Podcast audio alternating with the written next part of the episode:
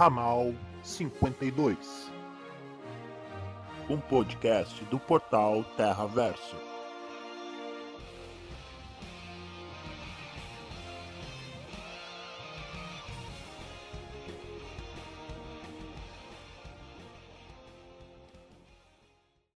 Fala galera do Terraverso, estamos de volta com o nosso tradicional podcast, o Ramal 52. Eu sou o Will. E eu sou o Rodolfo. E hoje nós vamos falar sobre Coringa, o filme que acabou de ultrapassar a marca dos 900 milhões de dólares arrecadados no mundo todo e vem causando certas emoções nos fãs, certo, certas discussões e hoje aqui no Ramal 52 nós vamos falar sobre a nossa visão sobre o filme, sobre detalhes da produção e coisas que vão além simplesmente da, da narrativa em si. Uh, o Ramal 52 está com um formato novo, galera. Agora serão sempre duas pessoas nessa conversa super super de bar assim, né, falando sobre sobre as produções da DC, sobre séries, animações, filmes, HQs.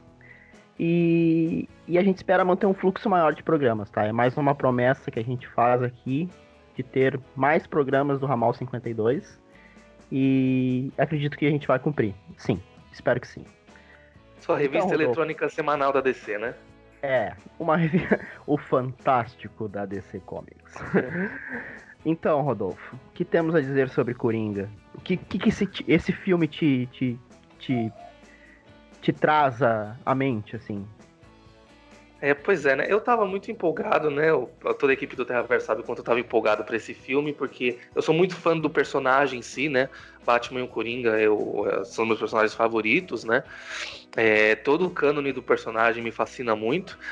E eu acho que, ao que tudo indicava, a DC tava no caminho certo mesmo, tava numa abordagem que seria muito mais interessante, que daria um frescor, né, para as produções do, de cinema da DC e eu acho que o resultado é, é muito interessante mesmo, né? É, porque é um filme que ele é uma, uma peça, né? Uma, ela é uma obra de arte.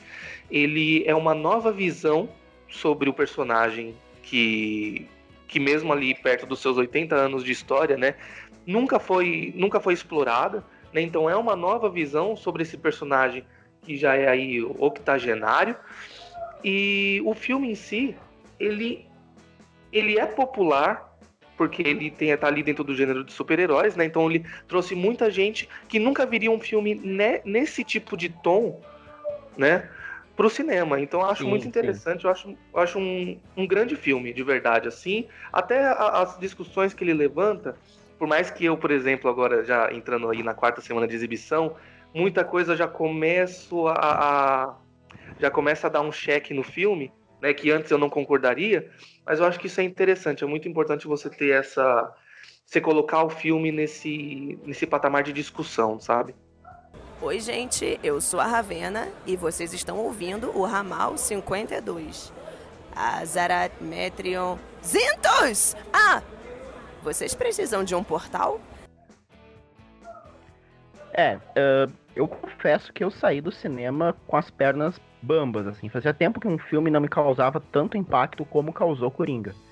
Eu acabei me envolvendo muito na história do personagem, acabei olhando a narrativa do, do Arthur Fleck a fundo, assim, olhando todas as nuances que ele teve, toda essa, essa jornada de fracasso, que para mim é uma jornada de, de derrota, né? Diferente de um filme de super-herói, até a minha primeira opinião, a minha primeira visão depois de sair do cinema foi que a gente estava vendo pela primeira vez a jornada do vilão nas telas.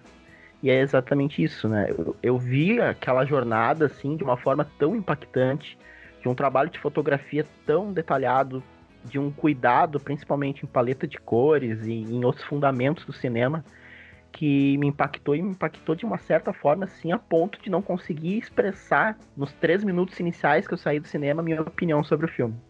E eu acho que é essa grande sacada do filme é deixar essas coisas que ficam em aberto, essas, essa, essas, essas possibilidades que o filme te dá de ver, de analisar ele de, um, de uma outra forma, de, um, de, um, de uma outra perspectiva, sabe?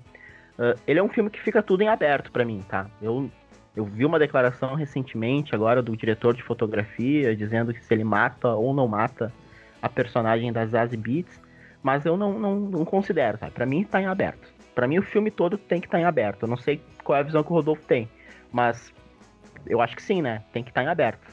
A grande graça tá nisso, né? É, eu, é, então, isso, isso é uma das coisas que já me deixa meio brochado com o filme, né? Porque o, o, filme, quando ele é em aberto, né, quando você pensa ele em, em, múltiplas escolhas, né, exatamente como o próprio Coringa cita lá na Piada Mortal, eu acho que ele se torna muito mais interessante, ele se torna muito, muito mais questionador, provocador, né, até mesmo satírico.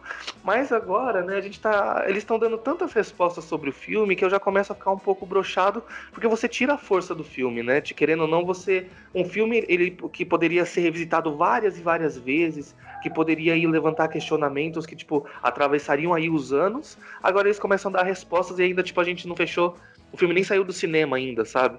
Tipo, eu acho que isso, eu acho que isso enfraquece a obra. Eu acho que realmente quando o filme é em aberto, ele tem, ele tem muito a mais a, a, a comunicar, né, ao espectador.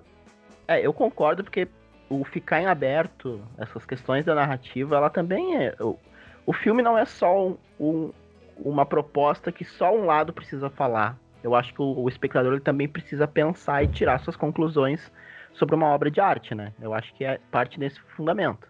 A gente também precisa ter as nossas Com percepções. Certeza.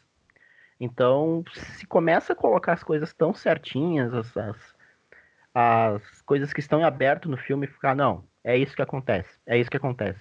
Tira toda a magia do espectador de criar a sua perspectiva para o filme e, e, pensar na sua conclusão, na sua ideia, na sua proposta de, de visão pro personagem também. E eu acho que o filme é muito a cara do Coringa nesse sentido. Ele é um personagem multifacetado. Ele é um palhaço, ele é um cara que te faz rir, te faz chorar. E o filme te entrega isso. Eu acho essa perspectiva sensacional, assim, sabe? E o Rodolfo, recentemente, ele fez uma análise das camadas do filme, né, sobre a personagem das Zazie Beats. E não sei se tu quer comentar sobre também, Rodolfo, pra galera do Ramal. Ah, sim. É, acho que eu posso comentar rapidinho, mas acho que as pessoas podem ir depois lá no Terraverso para ver as, todas as críticas que a gente escreveu sobre Coringa, né? Sim, eu vou colocar, eu, eu vou colocar as matérias aqui que a gente está comentando, eu vou colocar na descrição do podcast para vocês aí acessarem depois, tá certo? Uhum. Mas comentando rapidamente sobre o personagem das Zazie Beats, né? Fugindo dessa interpretação que o Lawrence Sher disse que o Todd Phillips passou nos bastidores, tipo, e analisando mesmo o que o filme diz por si só, né? Sem, sem bastidores, sem tudo mais. É, é, eu acho muito interessante como a gente pode, como a gente usa a personagem das Zazie Beats para interpretar né, como Arthur Fleck lida com amor, com relacionamento, com a própria pulsão sexual em si. Né? E a pulsão sexual, quando a gente para para pensar, ela é muito importante na formação de um maníaco, na formação de um, de um homicida, né, de uma pessoa que ali que desvirtuou da sociedade. Né? Serial killers, etc. Então, quando você olha para a personagem das Zazie Beats, você pode interpretar ela é, como ali a representação da pulsão sexual do, do Arthur Fleck no filme.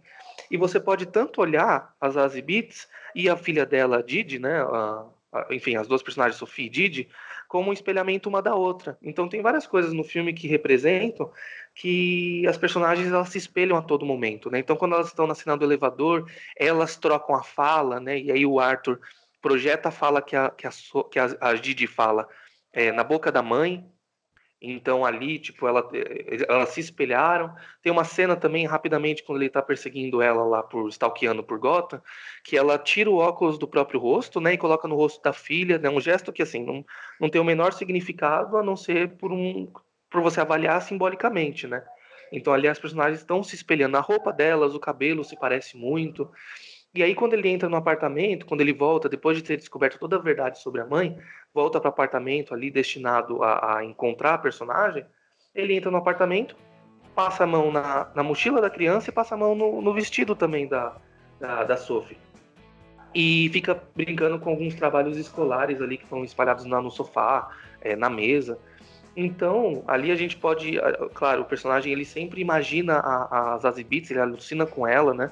Imagina numa relação ali amorosa com ela, mas a gente pode também, dentro desses, de tudo isso que a cinematografia mostrou, imaginar que a mãe, né, é, e a filha estão sendo imaginadas como a mesma pessoa. Então, aquela pulsão sexual ali que o Arthur sente pela Sophie, aquele interesse amoroso, pode ser não só pela mãe, mas também pela filha. Tem tudo indica ali que também é pode ser ter uma pulsão de pedofilia ali partindo do Arthur, né? E faz muito sentido quando você olha também é, que o personagem ele entra em conflito com outras mulheres que têm o mesmo perfil das Azibits, que são mulheres, mulheres negras normalmente, mulheres que não têm uma, uma figura masculina ao lado, né? São mães solteiras. Então, pode ser que eles não tenham pensado em colocar isso, só que o filme nos apresenta isso, né, por si só. E quando ele coloca você em um conflito, né, um homem branco com uma mulher negra, basicamente, tipo, ele, ele, ele meio que já te coloca para fazer essas ligações, né? Então, tem muitas coisas ali que estão colocadas que, que são que vão muito mais, muito além da interpretação dos criadores, né? porque foram colocadas por todos os departamentos ali do filme, departamento de, de, de som, o departamento de, de vídeo, né, a fotografia, é, a trilha sonora, que é muito importante no filme. Então, tudo, quando você junta, ele cria camadas de significado que vão além dos idealizadores, né? Porque você não tem como ter um controle sobre tudo aquilo que está no filme. Então, eu acho que é muito interessante porque é isso. Você olha para o filme, ele vai te trazer camadas, ele vai Sim. te trazer muitos significados. É, é, essa, essa sacada que tu, tu passou pra gente, assim, eu, eu não tinha percebido essa ideia das camadas do tipo de assassino que o Arthur Fleck uh, se dispõe a ser nas telas, né? De esse espelhamento que tem entre mãe e filha, são detalhes tão imperceptíveis, às vezes, no, no primeiro olhar, no, numa primeira visão do filme. Olha que eu olhei duas vezes esse filme, né? Olhei uma vez na cabine de imprensa e olhei uma vez depois, na mesma semana ainda de, de estreia. Também olhou duas vezes, né, Rodolfo? Isso, é, até escrever as críticas eu tinha visto duas vezes, né? E depois eu fui com a minha namorada para assistir a terceira vez na, na semana passada também. Sim, sim. E uh... é muito interessante isso também, né, Will? Desculpa te cortar rapidinho. Não, mas a, a, gente viu, a gente viu na cabine e a gente viu também nas, ali na, nas sessões ali da semana de estreia e tudo mais, né? É muito interessante notar como, como os públicos recebem diferente o filme, né? Na cabine, pelo menos lá aqui em São Paulo, todo mundo saiu muito tenso, realmente não conseguindo falar sobre o filme, é, tendo que, que digerir mesmo, né? Tudo aquilo que foi mostrado. Já na, na, nas sessões ali para o público, deu para notar que o público chegou com outra energia, assim, uma energia de quem vai ver um filme de super-herói mesmo, sabe? E durante o filme, as pessoas foram se transformando, né? Foram se transformando, e aí você sente que a tensão cresce no cinema, né? Então as pessoas elas saem também um pouco baqueadas, mas elas saem de certa forma muito felizes pelo que viram, né? Muito entretidas, né? Mas também muito reflexivas. Não sei se aí você sentiu essa, essa diferença também entre os públicos. É, sim, eu assisti na cabine de imprensa aqui no Rio Grande do Sul. Uh, no, na cabine, o pessoal super engessado, assim, né? acho que foi o final do filme, a gente começava a se olhar pro lado, não, sabe, é aquela sensação de catarse quando tu vê alguma coisa, quando tu recebe uma, uma coisa tão fantástica assim, que tu não consegue às vezes nem, nem expressar, nem andar direito. Tua, teu semblante ele é um semblante do questão, assim, sabe? Tu não tem uma cara. Na, na, na sessão do público foi assim, uma empolgação tinha pessoas que bateram palmas em determinadas cenas, pessoas riram, pessoas gritaram, pessoas. Sabe aquele impacto que o cinema causa, assim? Eu há muito tempo não vi essas reações do filme. E o mais interessante é que, tipo, não é no começo que as pessoas estão empolgadas, não é no, no, no, meio, é já no final, assim, que a empolgação tá, tá tomada. E aí a gente vê que o filme realmente, ele consegue de uma forma tão magistral, assim, impactar as pessoas dessa forma. Aí, claro, né, a gente entra nessa discussão. O filme impacta de uma forma positiva, de uma forma negativa? Eu não sei, mas eu acho que a discussão sempre é válida. Eu acho que essas questões que o filme envolve sobre a ausência do Estado, em determinadas uhum. situações que precisa sim estar presente, né? Eu acho que essa discussão é muito válida, né? O quanto as, uhum. as doenças sim. podem impactar em transformar pessoas em potenciais criminosos, eu acho que a discussão que o filme traz, ela é uma discussão muito atual. Eu, eu cheguei a fazer uma análise lá no Terraverso sobre qual é a carga política desse filme, né? O, o, o quanto político ele é. E ele é extremamente político, porque ele fala da nossa sociedade de problemas reais, né? Por mais que uhum. ele está sendo retratado lá no, em Gotham City, a Gotham City da, daquela época não é tão diferente da nossa realidade agora. E, e a grande sacada do filme também é essa, é colocar essa, essa, esse efeito de realidade um pouco presente na, nas telas e, e isso acaba sendo um comparativo com a nossa sociedade, né? Não, não sei se Sim. tu também teve essa visão, né, Rodolfo. Sim, com certeza. Aliás, a sua matéria é muito boa também. É, é, muito interessante quando a gente tira o filme da tela de cinema. Uma coisa que, que era muito difícil de acontecer com um filme desse gênero, né? De super-herói. Você tirar ele da tela de cinema e você jogar ali na sociedade e refletir verdadeiramente sobre isso, né? Eu acho que Coringa e, e Pantera Negra eles são os filmes mais interessantes do gênero, né, quando a gente para para olhar, exatamente por causa desse impacto. Os dois filmes têm um impacto cultural muito forte, né? Eu acho que eu acho que se o impacto de Coringa é bom ou ruim, ou vai ser bom ou vai ser ruim, talvez seja cedo para dizer, mas a gente pode dizer que ele impacta, isso é fato, né? E talvez é, não seja de, de, todo de todo de todo errado ter um pouco de medo do filme quando a gente para para pensar que ele nem, nem completou ainda aí as quatro semanas de exibição e a gente tem o rosto do Coringa, a maquiagem do Coringa transformado em símbolo, né? Então apareceu lá nos protestos do Chile, apareceu nos protestos da Itália, sabe? Então a galera se apropriou mesmo de, de, desse símbolo é, como uma mensagem mesmo de revolta, né? Coisa que, por exemplo, a máscara do, do, do V demorou tipo algumas décadas, né, para para chegar nesse patamar. Sim, sim. E Coringa, e Coringa já, já se tornou um símbolo, né? Um símbolo é. meio que caótico, meio que da revolta. É, o sou... impacto do filme é muito grande. Eu tenho um certo receio, né, sobre essa apropriação da figura do Coringa, uhum. porque uhum. o filme em si ele deixa claro pra gente que a gente tá tra tratando de uma pessoa doente, tá?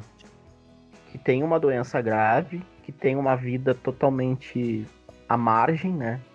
E o V, ele já é um símbolo de anarquia por si só política mas o V ele está inserido em um outro contexto diferente, que é exatamente o contexto de um período onde o fascismo impera, onde as obras de arte não são, não são permitidas, onde determinadas expressões não são permitidas.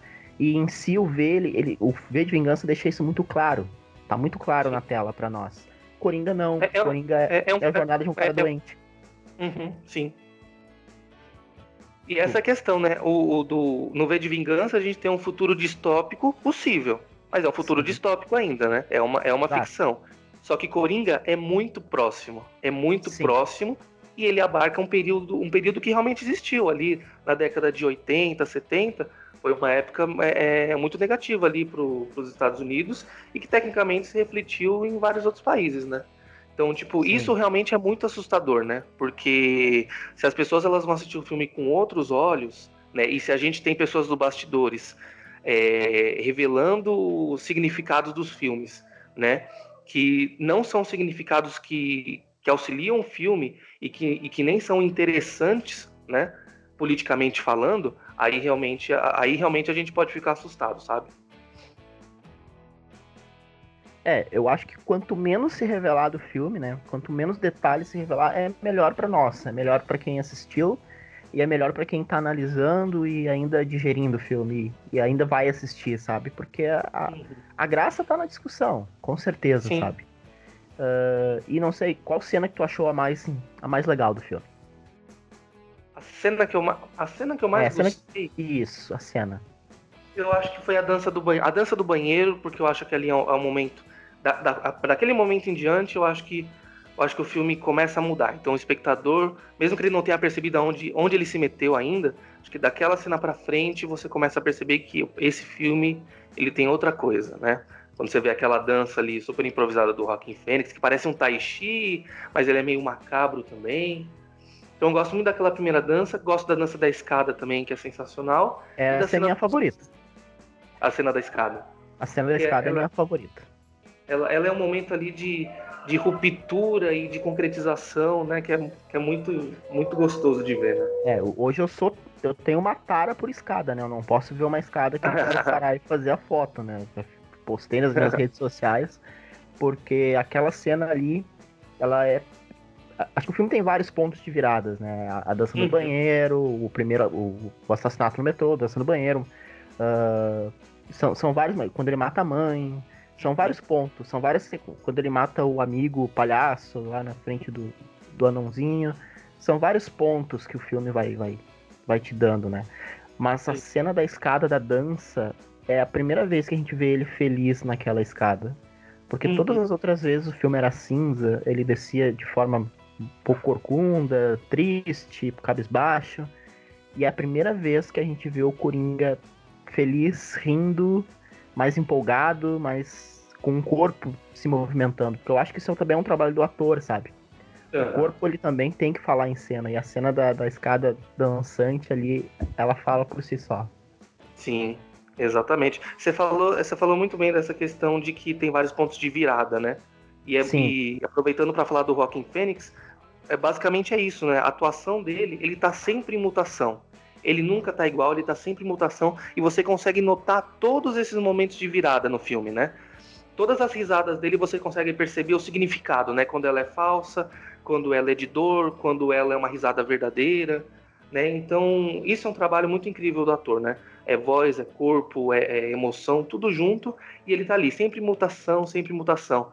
Por isso que é muito interessante você pensar que não tenha ninguém que consiga, né, se, se, se espelhar no Coringa, porque ele é muito complexo, né, psicologicamente falando. Ele não tem um, um, um trauma, né, um transtorno muito bem apontado. Ele é muita coisa em um só. E o Rockin' Phoenix consegue dar ali um, um consegue dar uma, uma substância para isso que é, que é muito incrível e eu acho que poucos atores hoje conseguiriam fazer um trabalho assim. É, a minha expectativa é, no mínimo, no mínimo, uma indicação do uhum. Joaquim Fênix pro Oscar, né? Acho que isso aí é fundamental, né? Se vai ganhar ou não, não sei. Mas a torcida é que ele ganhe, sabe? Uh, independente do. Ele é um cara merecedor pelo filme que fez. Então não vai ser nenhuma surpresa se ele ganhar o Oscar. Eu cheguei a declarar logo após de, de assistir o filme que o Joaquim Fênix merece o Oscar. E as pessoas me criticaram porque como assim não vê uns outros filmes? Não, quando eu digo que ele merece, é que ele é merecedor caso ganhe, né? Então se ele é. ganhar, não, não vai cair de paraquedas esse Oscar no colo dele. Ele é merecedor Sim. mesmo. Uh... Em nenhum momento você falou que merece mais que os outros, que ele merece. Né? Exatamente, né? eu só, eu só disse que ele merece. Uh, mas é importante também salientar que o filme tem outros pontos que podem ser indicados ao Oscar, né? A Warner chegou a indicar todas as categorias possíveis para Coringa, né? Desde montagem... É, e, essa, e, essa, e, essa, e, essa, indicação em todas, as, em todas as categorias não é à toa, faz sentido. Não é que nem outros filmes aí que colocam, tipo, ali, tipo assim, o que vier veio, beleza, entendeu? Com certeza. Todos fazem sentido, né? É, eu acho que a fotografia do filme e a trilha sonora são coisas que podem render uma estatueta no Oscar, sabe?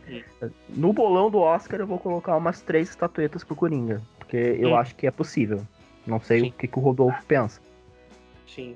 É, eu acho que eu acho que o Coringa consegue umas umas cinco, seis indicações fácil assim, né, merecidas. Sim. Eu acho que realmente Coringa, Coringa infelizmente foi lançado no ano mais competitivo do Oscar, talvez da década, porque assim, é só filme bom, é só trabalho. Principalmente assim. melhor ator também, né? Tá, Exatamente. Tá bem complicado. Bem complicado. Melhor ator, melhor filme, melhor diretor, que são três categorias que eu acho que Coringa é, é, merece indicação e pode conseguir. Eu acho que elas estão muito, muito, muito disputadas, né? E com gente de peso, né? Scorsese, Tarantino, enfim. Sim. Mas eu acho que eu acho que assim, Coringa leva melhor ator porque o trabalho do Joaquin Phoenix não é de hoje que merece ser contemplado. Não acho que Coringa seja o melhor trabalho da atuação do Joaquin Phoenix, porque eu acho que o You Red Never, Never Really Here, eu acho que é o melhor trabalho dele. E que é, é interessante pensar que ele tá numa mesma sintonia ali com Coringa. É, as energias são muito parecidas, mas são trabalhos completamente diferentes. Mas eu acho que o, o Joaquim Fênix leva, leva por Coringa sim. Eu acho que maquiagem leva, porque eu acho que é o filme que onde a maquiagem está mais forte ali, indicando é, mesmo a condução do filme, né? Então, a, to a, todo momento, a maquiagem é o filme, faz parte do filme, não só um Sim. elemento que enriquece Concordo. o filme, né? Então, é. ator, maquiagem, e eu acho que pode rolar ali trilha sonora também, porque eu acho que a trilha sonora do filme, ela, ela é muito forte, né? Eu acho que a gente tem, tem, a gente tem dois filmes no espaço e a gente tem um filme é, um filme de guerra. que ali a trilha sonora, edição de som e mixagem de som sempre, sempre já tem um certo favoritismo. Mas eu acho que a, eu acho que a trilha sonora do Coringa também merece, merece levar, porque ela não foi feita a partir das cenas do filme, mas ela ajudou na construção das cenas, então elas estão totalmente interligadas, né? Oi, aqui é o Robin, você está ouvindo o Ramal 52. Sim, concordo. Eu acho que essas categorias aí. Eu adicionaria a montagem também, porque eu acho que é um Oscar mais técnico e o filme tá numa uma formatação muito muito boa uhum. nessa, nessa questão. Uh, não sei, eu não vi a de Astra, estão falando super bem. Uh, mas quero assistir também. E tem o filme do Scorsese, né? O, o irlandês. Que eu uhum. acho que vai render muita estatueta por aí. Vai brigar vai brigar grande no Oscar. O importante é que quem ganha com isso é a gente, né? O espectador. Então, ficamos felizes que essas categorias estejam bem disputadas. Uhum, uh, com certeza. E o que, que tu imagina, assim, pensando agora em futuro de DC nos cinemas? Ok, Coringa é um filme completamente à parte de tudo que a DC já produziu. A DC vai investir mais nessa proposta de filmes mais sombrios, de filmes fechados, de histórias contadas sem continuação, né? Sem um universo compartilhado? Você acha que tem que inserir Coringa daqui a pouco em um outro universo? O que, que você pensa? Não, por favor, não. Eu sou totalmente. Deixa o filme quietinho na dele, entendeu? É... eu acho, eu gostaria que a DC, né? Se a DC realmente for concretizar esse, esse chamado DC Black no, nos cinemas, eu acho que a DC deveria continuar com trabalhos assim, né? que são que se parecem mais com graphic novels, histórias individuais, novas abordagens, no, no, novas novas explorações sobre os personagens, assim como foi com Coringa, né? Sem repetir a fórmula do Coringa, porque senão a gente começa a engessar, né? Então acho que pensar cada projeto de forma individual. Você citou, né, uma, um personagem muito interessante que pode, que pode vir aí no futuro desses filmes da DC. Eu vou deixar você falar porque realmente eu não tinha pensado nessa possibilidade e me deixa muito, muito, muito entusiasmado. É, eu pensei que a DC poderia fazer um filme do Questão. Né? Eu falei aqui sobre o Questão já. Dessa pegada do Coringa, assim, um filme adulto, né? Uma proposta no ir, assim, a cara do Questão, daqui a pouco cenas em preto e branco, Uhum. Uh, não sei, mas eu acho que era um filme que. O, e o questão tá meio esquecido no churrasco, né? Ele tá meio de é. lado, assim. É. Não, não tá em alta, não tô vendo ele em HQ. Não Sim. sei, eu acho que a gente poderia explorar mais esse personagem. Sobre o Coringa, né? Eu, dentro do Terraverso, eu sou o cara que tem uma tara por universo compartilhado, né? Nossa, eu tô, eu tô tentando toda hora conectar os filmes da DC de, de alguma forma. Sou, tipo, Estamos a zero que... dias sem falar de universo compartilhado no grupo do é, Terraverso. Exatamente, é tipo isso. Eu sou tipo. Tenho várias teorias. E aí, galera? Peter. Não, não, desculpa. Mas tem várias teorias, né? Então. Uh, Coringa foi um filme que eu olhei e disse: não, deixa ele lá. Não mexam nesse filme, não compartilhem esse filme, não façam Coringa 2, não peguem esse personagem, joguem dentro. Não. Deixa lá, deixa fechado, deixa guardado porque é exatamente isso. É um, é um filme só, é uma, é uma graphic novel, é uma história fechada. E a DC já tem um universo compartilhado nos cinemas que, por mais que esteja mal das pernas, ele começa a dar esboços de que pode melhorar, né? Porque Aquaman e Shazam foram, foram filmes bons, foram filmes que renderam um, um bom público e a crítica Sim. foi favorável a esses dois filmes, sabe? Uhum. E, e, eu acredito que a DC tá no caminho certo, sabe? Acho que Aves de Rapina vai ser um filme bom, Mulher Maravilha vai ser um filme excelente, e talvez eh, seja Mulher Maravilha que dê uma correção um pouco no rumo da DC, sabe? Rolou alguns boatos na internet, alguns rumores que Mulher Maravilha seria tipo um reinício para DC nos cinemas, assim, sabe? Não um reboot, uhum. mas um retcon, né? Um, uma nova uma nova proposta, uma nova abordagem. Eu acho que é interessante, sim, a gente começar a pensar nisso. Porque, uhum. querendo ou não, a DC tá no caminho certo hoje, sabe? Coringa é o filme que coloca a DC, não, só um pouquinho. A Marvel vai lá, faz um filme, reúne 150 heróis num, num filme só, e a DC olha para trás e diz: liberem o palhaço. E aí, ó, tá aí. Uhum. O filme é, é. é.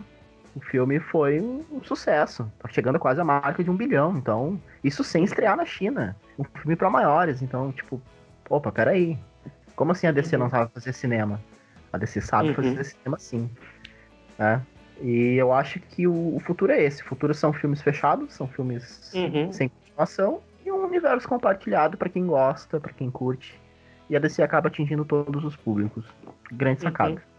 Sim, é interessante pensar também, Will, que querendo ou não, a DC ela estava um pouco fora do jogo, porque querendo ou não, hoje você tem o cinema como o principal chamariz ali das editoras, né? Então a Marvel tem o cinema para chamar a atenção do grande público, e aí isso, isso dita os rumos ali da, da- do editorial mesmo, né? Da- dos, dos Ah, quadrinhos sim, sim. e etc. Quem, quem tá a DC citando tava a sem isso, dança- né? É, quem tá citando a dança era a Marvel, né? A Marvel Uhum. que tinha todo o universo compartilhado, a Marvel que tava produzindo filmes de super-herói. Então, quem fosse lançar coisas depois teria que seguir o compasso da Marvel. Tanto que Batman vs Superman não foi um filme aceito na crítica por fugir um pouco desses padrões de filme de super-herói e ter algumas falhas. Exato. sabe? E aí a, a Marvel estava citando essa, essa proposta de, de cinema de super-heróis. Agora não, agora a DC trouxe um filme com uma pegada completamente diferente e disse, não, a gente vai fazer dessa forma aqui também. Mas eu, olhando o cenário de fora, eu acho que a Marvel não vai se propor a fazer filmes nessa pegada como o Coringa, sabe? Não, Uhum. não acho que é a cara da Marvel. Uhum, sim.